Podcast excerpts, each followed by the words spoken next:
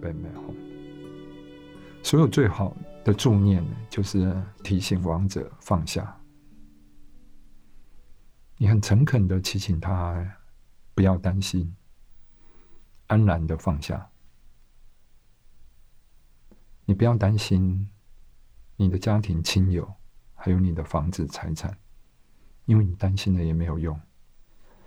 此时此刻的你，你没有办法去处理这些问题。你也不要担心你此生所造的一些罪业的恐惧，因为只要诚恳的忏悔，它是可以被尽除。如果你一个助念者的角色，你可以告诉他，此时此刻他会经历到的所有中阴的过程。你请求他不要害怕，放下对死亡的恐惧。死亡呢，只是我们生命中呢一个小小的过程，而且是一个必经的过程，而且是生生世世。它会循环当当中的一个过程，所以呢，你不需要害怕。如果可以的话，你可以请求他一心的念佛，然后呢，往生净土或散去。Om Mani p a m e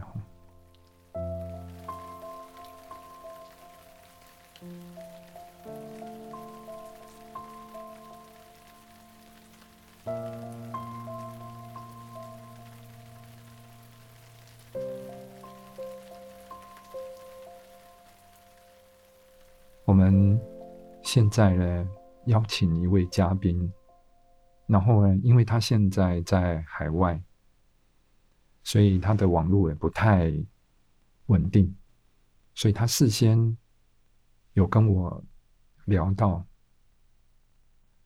然后我们用录音的方式，现在来播放呢，就是他怎么样对这个中音的心得。来为大家分享，我们来听听看，呃，真良师姐他的这段话。谢谢。各位朋友好，很高兴能够参与《活着即是迈向死亡》这个读书会。很抱歉，因为我刚好在一个网络不是很稳定的地方隔离。所以只能用这种方式和大家分享。石老师是一位我非常钦佩的同修，他总是竭尽所能的在帮助身边的人。用这样一位精进的同修，是我非常好的榜样。东方人对于死亡一向就是用很回避的态度来看待，因为。没有人知道死亡之后是什么，死亡好像代表什么都失去了，所以死亡和悲惨和绝望是等号。但是即即使我们回避它，但却不能阻挡它，因为有生必有死，这是必然的。所以最好的方式就是接受它。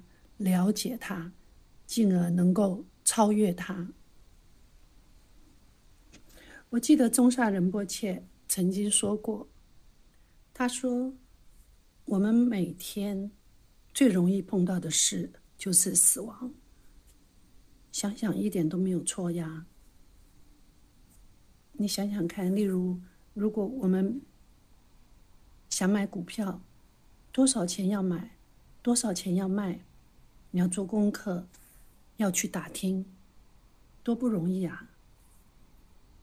纵使做了很多功课，你还不见得赚钱。又例如，如果你想打疫苗，你能打哪一支呢？选这个跟选那个有什么差别？副作用有什么不一样？效果有什么？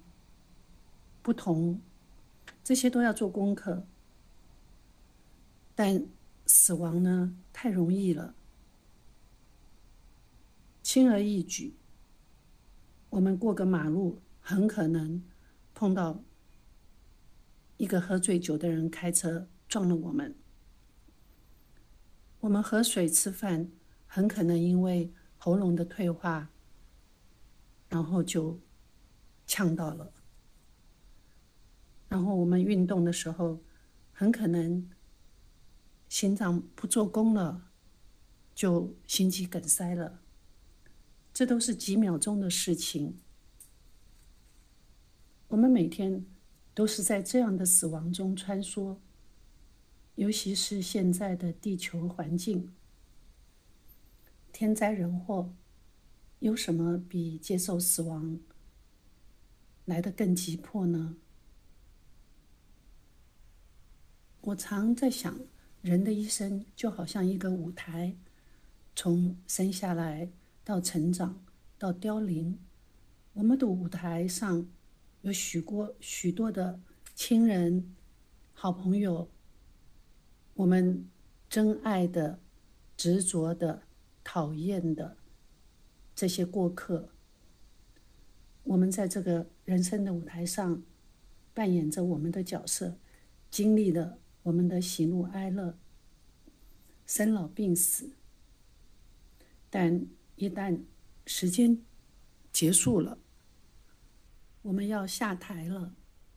如果我们可以有正确的方式，有正确的引领，我们将会顺利的往下一个舞台开始另一个生命。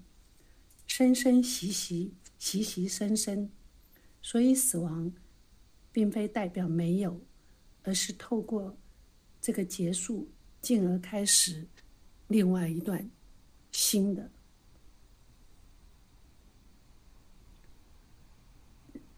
我们也可以说，这就像好像我小学毕业了，要进到国中一样。我结束了小学的这个学习环境，我即将要到一个新的、不同的同学。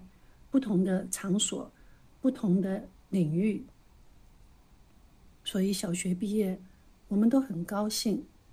虽然有一点点不安，但是我们其实是期待的，不是吗？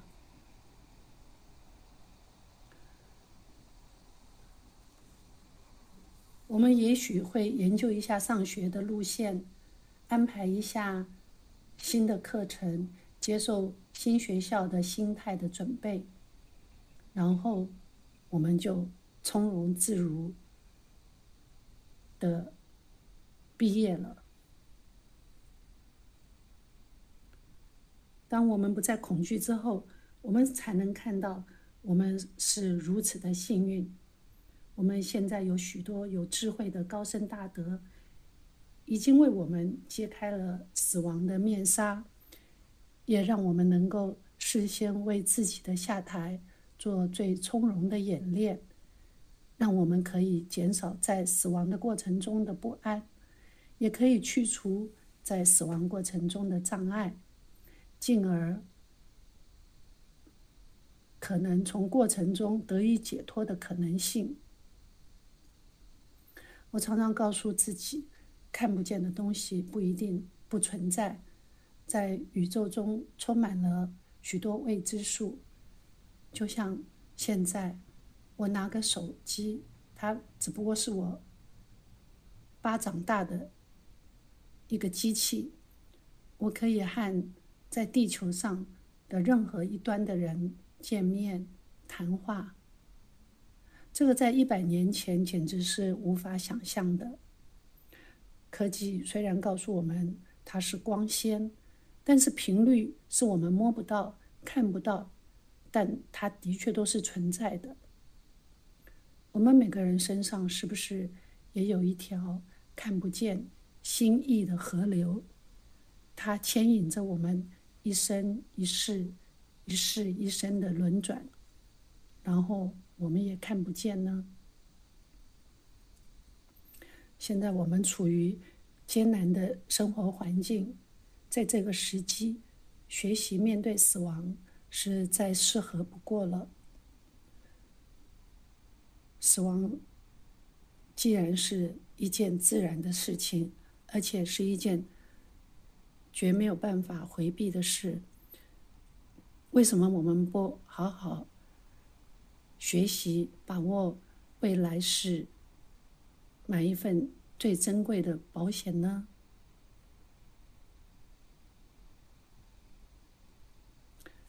我想，我除了年纪、岁数比石老师大以外，其他的我都远远在石老师之后。我很惶恐的，他让我来跟大家分享我的想法，也希望今天的分享能和大家有一些共鸣。谢谢。嗯，谢谢真良师姐，她是我在集美亲子摩羯访问台湾的第一次，然后遇见他，他可能当时才开始学佛，可是他跟他几次的对谈，我觉得他对人生、对他自己面对事情的处理，还有那种。